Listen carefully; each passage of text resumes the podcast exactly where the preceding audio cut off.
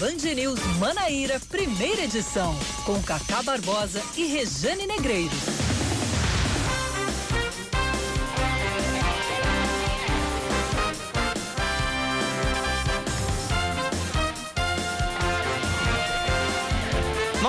Horas 22 minutos em João Pessoa, 9 horas 22 minutos na Paraíba. Bom dia, bom dia, bom dia. Hoje é terça-feira, é dia 15, 15 de setembro de 2020.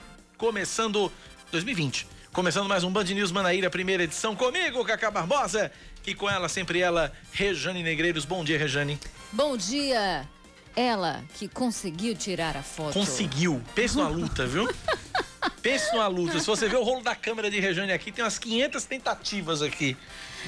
Mas é exagerado. Não, 500 não, exagerei. Vamos lá, botar umas 300, vai. bom dia, amigo. Bom dia, bom, bom dia. para você que está junto com a gente nessa nave que começa a decolar agora. Você aqui. reparou que eu quase erro o ano na abertura? Não, assim, eu quase que eu dizia 2021, 2022, qualquer coisa menos 2020. Não, pois é. Então a vontade eu, que esse ano acabe. Eu super embarquei na sua. a vontade, super, o desejo, o sonho que esse ano acabe. topo. Porque que ano agorento, nossa mãe. Não, tá louco, brincadeira. Bom, enfim, mas estamos ainda em 2020. Bom dia para todo mundo que tá com a gente. É, né? bom dia para todo mundo que tá com a gente. Bom dia, sol, bom dia, nuvens mais nuvens do que sol. Mas enfim, bom dia para você que está nos acompanhando. Até às 11 da manhã, você fica sabendo de tudo aqui na Band News FM Manaíra. Vamos aos destaques de hoje. O juiz André Ricardo de Carvalho, da quarta vara mista criminal, decide pela liberdade provisória da blogueira Celeste Maia. Ela foi presa na noite do último domingo, na Orla de Manaíra, após quase atropelar um casal na Avenida João Maurício. Na decisão, o magistrado entendeu que, por ser ré primária, Celeste poderia responder em liberdade após o pagamento de fiança, estipulada em cinco salários mínimos e mediante o cumprimento de uma série de medidas cautelares. Dentre elas, não dirigir enquanto durar o processo, não consumir drogas ilícitas, não ter contato ou acesso às partes e se recolher em casa à noite até o término do processo. De acordo com policiais militares da Ceatur, que foram chamados para atender à ocorrência, Celeste Maia estava com a habilitação vencida e o carro que ela dirigia, avaliado em 300 mil reais, estava com a documentação atrasada. A blogueira também apresentava sinais de embriaguez e se negou a fazer o teste do bafômetro. Pois é, e aí eu vendo a repercussão disso, muita gente dizendo não saiu em local nenhum. Eu disse, peraí, você tem que saber o seguinte, não saiu em local nenhum que você tenha visto. É. Né? Porque é, é, a, a, gente está tá falando desse caso e o juiz diz o seguinte: olha, não consumir drogas ilícitas. Por quê? Porque com ela foi encontrada cocaína. Cocaína, né? Para consumo, né? né? E aí, gente, tem aquela história. Né? É, é, não se. O caso dela, ré primária, tal, não se enquadrava né, no, no, nos, dentro dos critérios da, da, prisão preventiva e aí foi determinada ela medidas cautelares. Mas, Jane, né? eu, olha, eu, esse negócio de não sair em lugar nenhum, eu acho que o pessoal andou meio out, andou bem Marte, né? Quem disse que não saiu em lugar nenhum. Porque, por exemplo, sai aqui na Band News, eu vi em vários portais, eu vi no G1, eu vi no Polêmica Paraíba. Muita gente dizendo que não saiu, que ela estava com droga e tal, enfim. Foram encontrados, eu acho que dois, dois papelotes. Eu não sei a quantidade é, exata enfim, de, de é, drogas. Foi enquadrado Mas foi encontrada, é uma quantidade para né? consumo, é. é. não é para tráfico, né? Mas todo mundo Enfim, noticiou esse caso da, da, Celeste Maia. Vi ontem à noite em vários telejornais da noite, Jornal da Correio, enfim.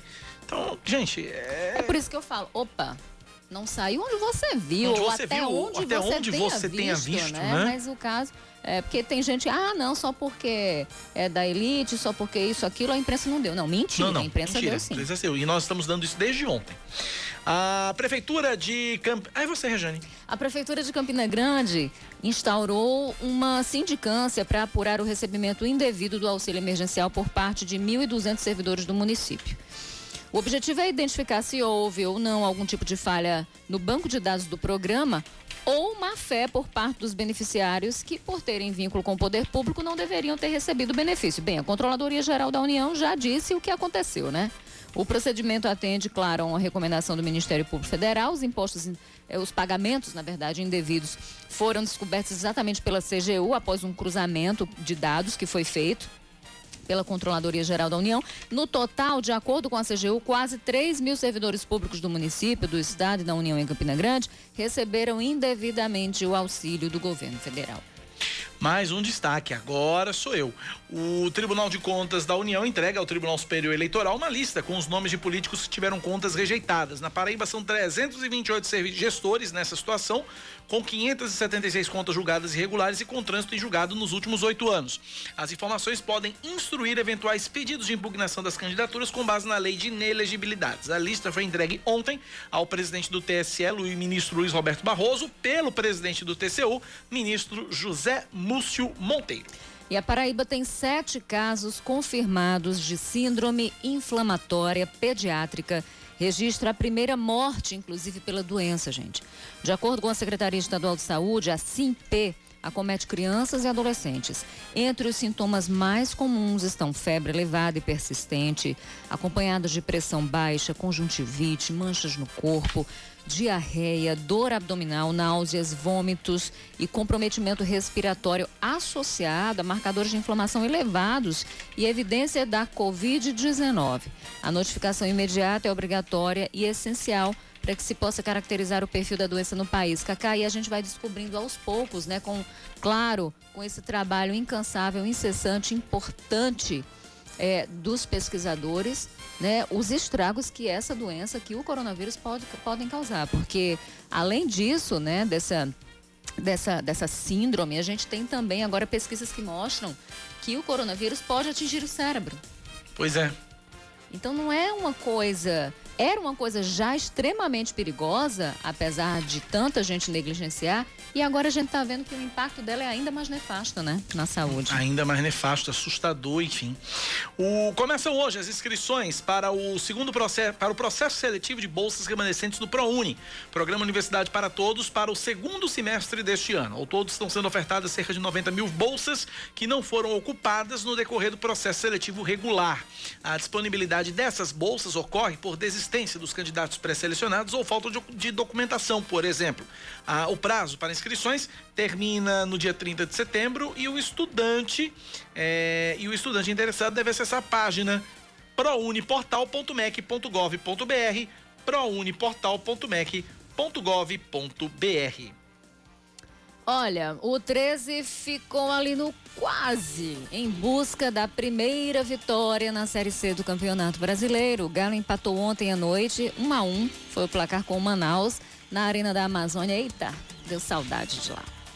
O gol do 13 foi marcado pelo estreante Gilvan aos 8 minutos do segundo tempo. Mateuzinho, numa cobrança de escanteio, aos 52 minutos, empatou ali a partida. Daí em diante, começou uma confusão generalizada com expulsões, intervenção da polícia, uso de spray de pimenta. E aí, com o resultado, o time paraibano segue na nona posição do grupo A da terceirona, abrindo a zona de rebaixamento com dois pontos. O 13 volta a campo neste sábado no estágio Amigão contra a Jacuipense. O episódio de ontem envolvendo esse jogo do 13 foi uma das coisas mais horrendas do futebol brasileiro, né? Inclusive eh, a informação que tem é que eh, porque foi, foi, o problema foi o seguinte, esse gol aos 52 minutos foi um gol, eh, os, os jogadores do 13 ficaram na bronca porque realmente 52 minutos, cara, o acréscimo, foi, o acréscimo foi muito grande. É, o juiz tinha dado, parece que 10 minutos de, de, de acréscimo, né? O árbitro Hilber Estevão da Silva. E aí o jogo ainda faltava 3 minutos pelo, pela determinação do juiz. Imagina, um jogo de 45, você ter mais 10 minutos de acréscimo. Foi nesses 10 minutos. Pra torar, né? Pois é, nesses 10 minutos foi quando o Manaus fez o gol. E aí, uh, o, o gol, e aí teve até o, o, o mais revoltado de todos era o goleiro Andrei, do 13 que chegou a empurrar, dar socos e pontapés nos policiais na, no gramado da Arena da Caramba, Amazônia. Chegou a esse ponto. Pois cara. é, e, e, e aí foi quando teve spray de pimenta, teve tudo mais. Inclusive, um dos dirigentes do Manaus pediu que os policiais prendessem o goleiro do Foi uma confusão muito feia, muito feia. O 13 que ganhava, né, o 13 que vencia o jogo. E aí houve esse gol irregular, porque o lateral foi cobrado de forma errada né? Acabou aí é, é, gerando esse, esse gol aos 52 minutos. E foi patético, foi uma cena horrível, terrível. 13 ganhava o jogo. E aí esse gol surgiu aí aos 52 minutos, gerando toda a revolta do, do 13. 9 e 32 na Paraíba.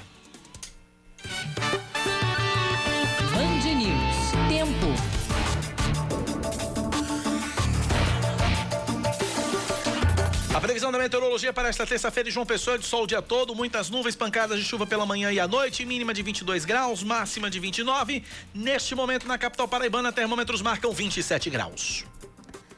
Em Campina Grande, terça-feira de sol com chuva. Casamento da viúva por lá. Diminuição é. de nuvens à tarde, pouca nebulosidade à noite, mínima 19, máxima de 30 e agora 25 graus. 9h33 agora, 9 da manhã, mais 33 minutos. 9911-9207 é o nosso WhatsApp, é o WhatsApp da Band News FM. 9911-9207. Você participa, interage, nos ajuda a fazer o noticiário local aqui na Band News FM. Recebo mensagem aqui do ouvinte, ouvinte final telefone 6923. Bom dia. A prefeitura terminou o Largo de Tambaú e esqueceu de arrumar o letreiro Eu Amo Jampa. Tá quase caindo. E é verdade. Você sabe que a gente falou sobre isso no primeiro plano? É, a, a repórter Juliana Teixeira conversou com o prefeito, prefeito inclusive, é, é, acho que no dia que, que teve ali a entrega, prefeito, mas cadê o letreiro? O letreiro está ali acabado. Diz, diz a prefeitura e disse o prefeito que não esqueceu que ah, o letreiro vai ser contemplado na próxima fase do projeto. É uma, é, uma, é uma mania de entregar a obra em pedacinho, né? Em fases, né? É porque em etapas, né? Isso faz parecer que existe, né? Uma, uma, uma... Que, que tem uma coisa que, que, é uma atrás da outra, que tem muita coisa. Que, que... Então, Mas é a é, mesma é obra em várias fases, é. em várias etapas. Existe aqui, existe em prefeitura pequena, existe em prefeitura maior. Você, é, é realmente. A mania de entregar tudo à prestação, rapaz. E, e, e, você tem uma eleição agora em jogo, né? Um projeto de, de, de governo, enfim. Estou falando de governo, estou falando de poder, que são coisas distintas, mas existe um projeto que está aí, participando também desse processo eleitoral, né? Então essas coisas fazem parte. Pronto, pois é. Deu certo aqui, Samara, deu certo aqui. Mais ouvintes participando com a gente, 9911-9207, vamos lá. Bom dia, Cacá, bom dia, Rejane, bom dia a todos da Band News aí. Meu nome é Érica, aqui de Valentina. Rapaz, deixa a minha indignação aí com, esse, com essa com essas medidas cautelares do juiz aí, é, que ela está proibida de dirigir. Uma que ela já estava proibida de dirigir, porque a carteira dela está suspensa. Outra que ele disse que ela tá, que ela para ela não usar drogas ilícitas. Isso aí já é proibido no Brasil usar drogas ilícitas. Então assim, no meu entender, o juiz não aplicou nenhuma, quase nenhuma punição a ela. Apenas lembrou a ela que ela não podia fazer isso antes de tudo isso acontecer. É, ficou meio, meio até engraçado e curioso essa, essas medidas que o juiz determinou para ela. É verdade, é verdade. É. Duas medidas cautelares só que não são diferentes do óbvio que o ouvinte relatou, é. né? Uma que é a história dela ter que se recolher em casa, né, no período noturno, e também ela não ter contato com as partes envolvidas no processo, que também é óbvio, porque ela não vai ter contato nenhum. Mas nós Agora, vivemos na era do óbvio. Né, o óbvio. E aí a multa, né, a, a, a, a, a fiança, cinco salários mínimos. Cinco mil e poucos reais. Né? É. Cinco mil e poucos reais. Tá aí. Vamos seguir aqui. Eu Samara, adoro. Samara repete pra gente seguir, vamos seguir. Ouvinte, é, o ouvinte é maravilhoso. É, ele sente, ele pega assim no. Opa! Né? né? Ouvinte é maravilhoso, ouvinte é maravilhoso. Vamos lá, vamos seguindo. 9911-9207. Gente, áudios de no máximo um minuto, tá?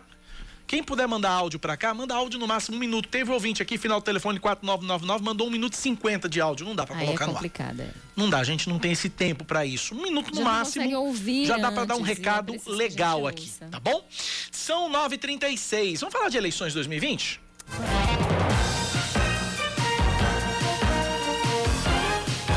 Na Band News FM, eleições 2020. Duas convenções ontem aconteceram e, e, confirmaram aí mais dois candidatos à Prefeitura de João Pessoa. Ontem, em uma convenção presencial, registre-se, com muita gente sem máscara, atochado de gente, o Patriota homologou o nome do delegado e deputado estadual Valber Virgulino como candidato à prefeitura de João Pessoa, tendo como vice a professora Leila Fonseca. Leila Fonseca, que é casada com o ex-vereador Janilson da Fonseca, vulgo Faca Cega. No evento político foram anunciados os nomes de 27 candidatos a vereador. Durante a convenção, Valber Virgulino destacou uh, que um dos focos do mandato dele vai ser a segurança pública. Vamos ouvir um pedacinho do que Valber Virgulino disse. Nós sabemos que a missão é difícil, mas sabemos que podemos cumprir. Sou delegado de polícia e me especializei na, na gerenciamento de crimes presídios. Eu fui ao inferno e voltei. E voltei por cima, voltei com Deus no coração e com vontade de fazer. Nós gerenciamos crises de presídios, imagina, imagina gerenciar crises políticas. Mas para isso, naquela época, eu precisei de soldados e agentes de segurança pública. Agora eu preciso de vocês. Valdo Virgulino é delegado de Polícia Civil, foi secretário de Administração Penitenciária da Paraíba e também do Rio Grande do Norte e é deputado estadual desde 2018. Uma outra convenção que foi realizada ontem foi a convenção do UP. O UP é um partido recente, é um partido recém-criado. Unidade Popular é um partido voltado à, à, à, extrema esquerda. Essa convenção do UP foi realizada online e oficializou a candidatura do jornalista Rafael Freire à Prefeitura de João Pessoa. É, ele foi confirmado ao lado do candidato a vice, João Batista, que é presidente da legenda no município. Rafael afirmou que uma das principais bandeiras do partido é expandir o socialismo pelo país. Vamos ouvir Rafael Freire. Nós temos desenvolvido durante o período de pré-campanha um grande trabalho de denúncias sobre os crimes que as elites cometem contra o povo, um grande trabalho de agitação, chamando as pessoas para lutar, para se organizar e também apresentando as propostas que a Unidade Popular já elaborou para o município de João Pessoa e o Programa Nacional do Partido para transformar o Brasil num país socialista. Assim seguiremos durante todo o período da campanha, mobilizando cada vez mais pessoas em prol deste grande objetivo que é a luta socialista no Brasil. Bom, o Rafael Freire, ele é jornalista, ele é membro do Diretório Nacional do UP, tem 20 anos de militância política nos movimentos estudantis e sindicais. Já João Batista, ele é líder no movimento de moradia. Além de Rafael e João Batista, também foram oficializados como candidatos ao cargo de vereador Vitória O'Hara, Daniel Pereira e Jonas Souza. Daí, portanto, as duas convenções que foram realizadas ontem em João Pessoa, portanto, já temos cinco candidatos oficializados em convenção. PSTU com Rama Dantas, tendo como vice Lissandro Saraiva, o PSOL com Pablo Honorato, tendo como vice Márcio Roberto Carvalho, o Democratas com Raoni Mendes, candidato a prefeito, e tendo como vice o Tenente Coronel PM Ricardo Ramalho, Valber Virgulino do Patriotas com o candidato a prefeito Leila Fonseca vice e UP com Rafael Freire candidato a prefeito e João Batista como vice. Hoje três convenções. Rede Sustentabilidade, que oficializa o nome do advogado Carlos Monteiro como candidato a prefeito João Pessoa, vice-professor Felipe Leite. Evento acontece, começou agora há pouco, às 9h18 da manhã, em uma casa de recepções no bairro de Água Fria. Também, quem oficializa a candidatura hoje é o radialista Nilvan Ferreira, do MDB, que deve concorrer à prefeitura da capital, tendo como vice o major do Exército milanês. Convenção acontece às três da tarde no Procinge, em Mangabeira. E também hoje tem a, a, a convenção do Solidariedade, que confirma aí o nome do pré-candidato João Almeida, da Prefeitura de João Pessoa, e que vai ter como vice o advogado Carlisson Figueiredo, e a Carlisson que é filiado ao PSL, Julian Lemos retirou a candidatura dele e indicou o vice de João Almeida. Então, três convenções hoje sendo realizadas na capital paraibana visando as eleições 2020. Cacá, e é interessante isso. É, essa história, você estava falando do, das, das convenções ontem e eu estava vendo o material que foi disponibilizado aí, que acompanhando a convenção do PSL, que confirma que o nome de, de Valber Firgulino. É patriota. Pa e eu falei PSL. PSL. É, é porque eu falei PSL agora, é, é patriota. E eu estava escrevendo aqui, PSL. É patriota. João Almeida com PSL, eu estava escrevendo aqui. Não, é, não, João Almeida é com PSL. Eu sei, okay. eu estava escrevendo aqui aí. Ah, entendi. Entendeu? Entendi.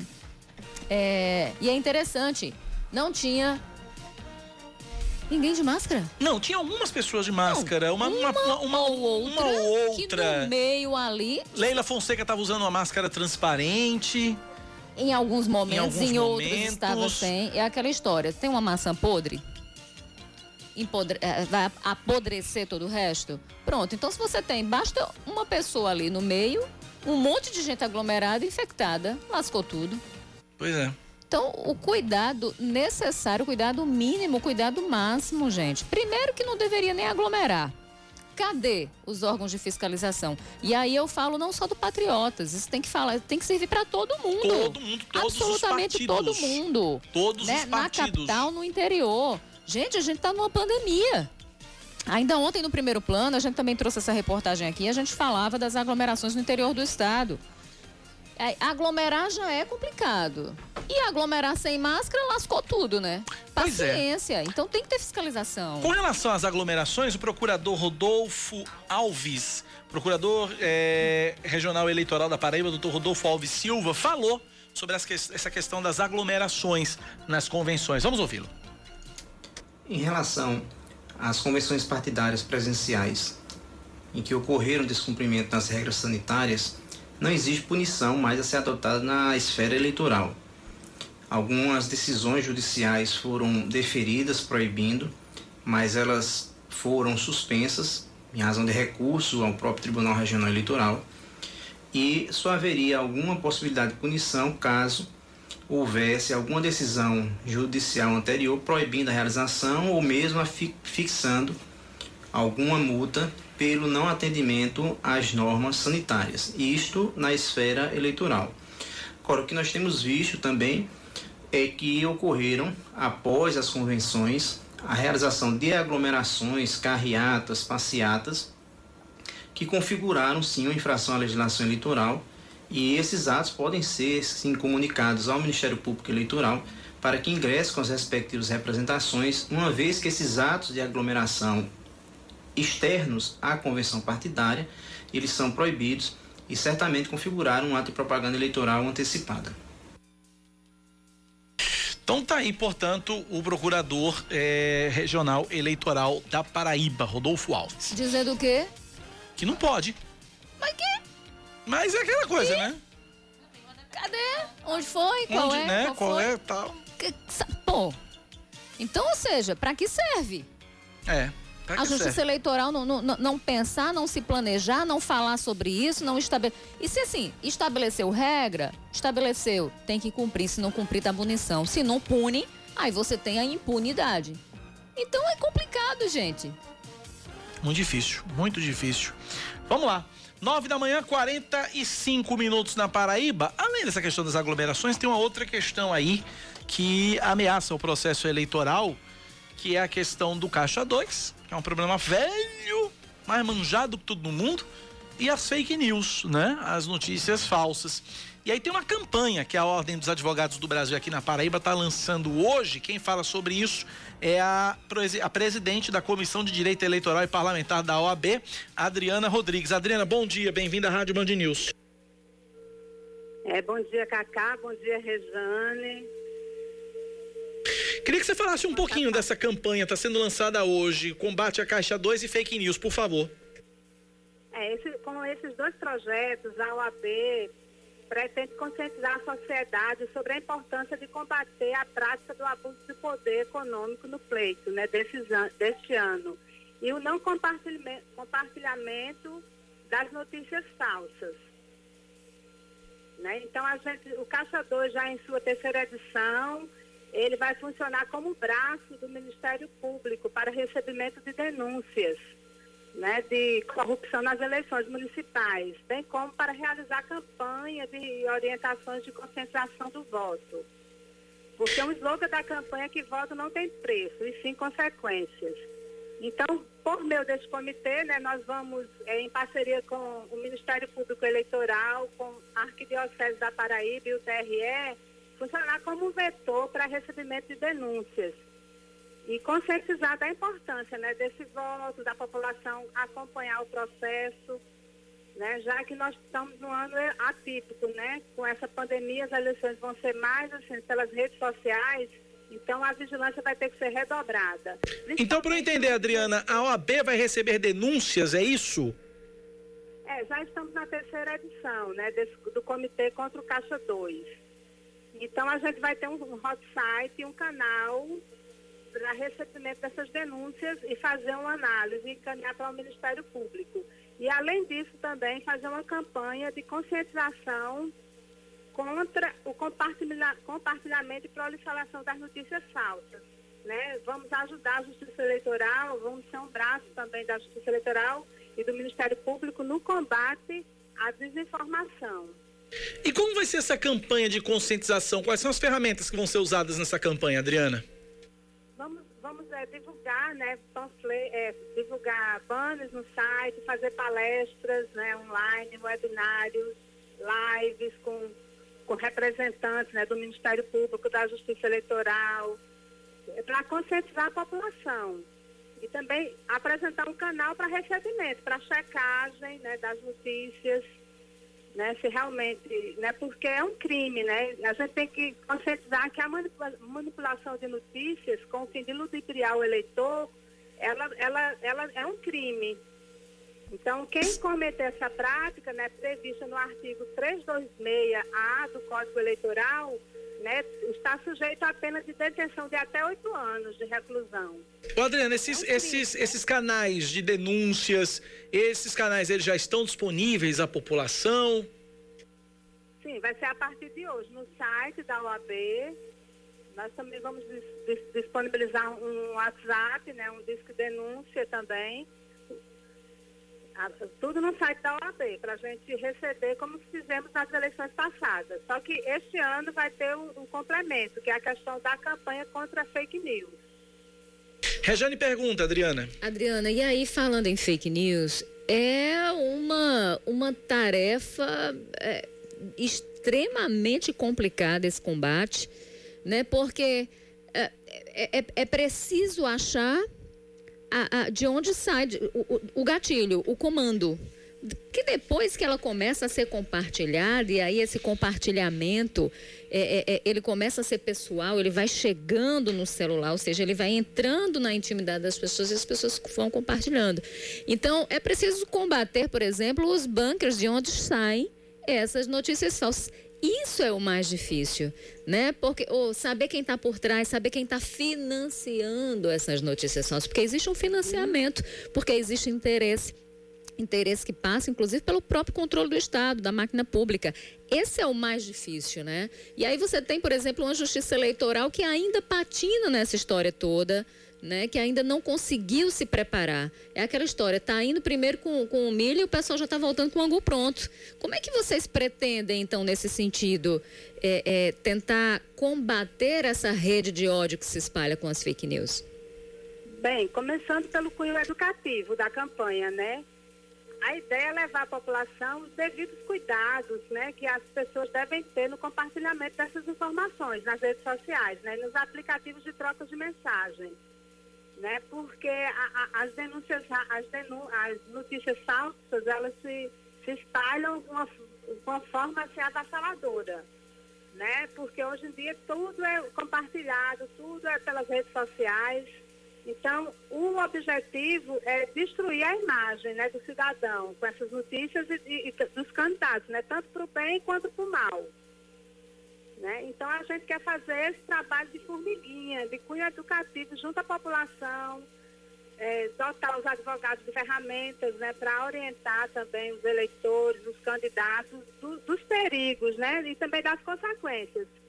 E a Justiça Eleitoral vai atuar com rigor, como já prometeu, né? inclusive aplicando assim, essa questão do artigo 326A do Código Eleitoral, que prevê né, a pena de detenção de até oito anos que é a chamada denunciação caluniosa nas eleições. E aí é, é um problema, porque aí a gente tem uma outra. Para conseguir provar, para conseguir, enfim, chegar nesse mecanismo. E aí depois para conseguir julgar e condenar, ou seja, um caminho árduo, difícil, mas a conscientização passa pela educação. Então, parabéns aí pelo trabalho que vocês estão desenvolvendo. Obrigado, Adriana. Um abraço para você. Eu que agradeço e desde já espero contar com vocês né, na difusão dessas duas campanhas que são importantes para que garantimos a realização de eleições limpas e o fortalecimento da democracia. Obrigado, Adriana. Conte sempre com a gente. Conversamos, portanto, com a Adriana Rodrigues, presidente da Comissão de Direito Eleitoral e Parlamentar da Ordem dos Advogados do Brasil na Paraíba. Tá. Oi. Eu queria falar sobre isso, sobre essa questão do pois 2 e das fake news. Primeiro que no Brasil a gente não tem uma lei específica né, é, é, para, para, para o Caixa 2 eleitoral. A gente não tem, né? Não existe no nosso direito penal o crime específico ali, né? E aí, qual é o problema? Você tem é, é, é, tipifica, tipificações para outros crimes, né? Tem a lei do colarinho branco, tem a questão dos crimes tributários, e aí você vai jogando isso. Qual é o problema do Caixa 2? É que o Caixa 2 desequilibra completamente o jogo. É uma prática delituosa extremamente antidemocrática, né? E criminosa. Então, é preciso sim trabalhar para punir quem faz esse tipo de coisa. Na verdade, era preciso evitar e tipificar isso de uma forma muito clara para que quem comete esse tipo de coisa, de fato, pagasse penalmente sobre isso. Agora, com relação às fake news, a gente ainda tem aí um longo caminho pela frente, projeto sendo discutido, um projeto meia boca aprovado no Senado que precisa ser melhorado, que está lá na Câmara